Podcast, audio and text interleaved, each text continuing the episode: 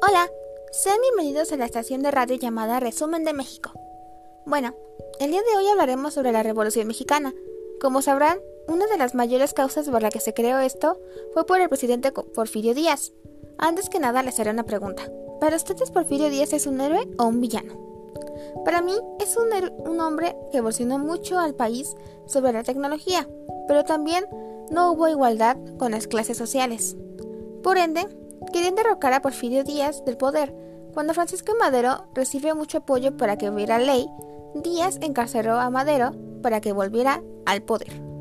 Tiempo después Francisco se va del país y hace el plan de San Luis Potosí para que el pueblo se levantara en armas, para lograr la rendición de Porfirio Díaz.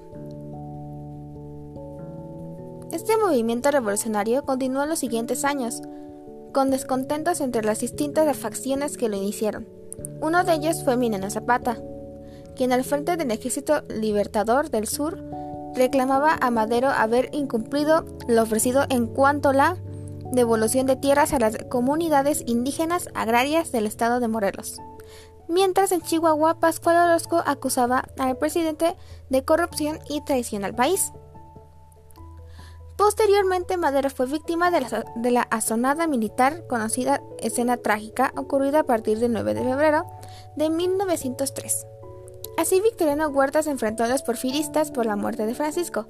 Tiempo después se considera que la promulgación de la Constitución de 1917 puso fin a la Revolución Mexicana, donde uno de los principales puntos para ningún presidente se podrá reelegir. Este fue un pequeño resumen de este movimiento armado que cambió la historia de México hasta la actualidad.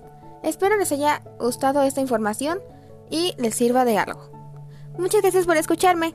Bye.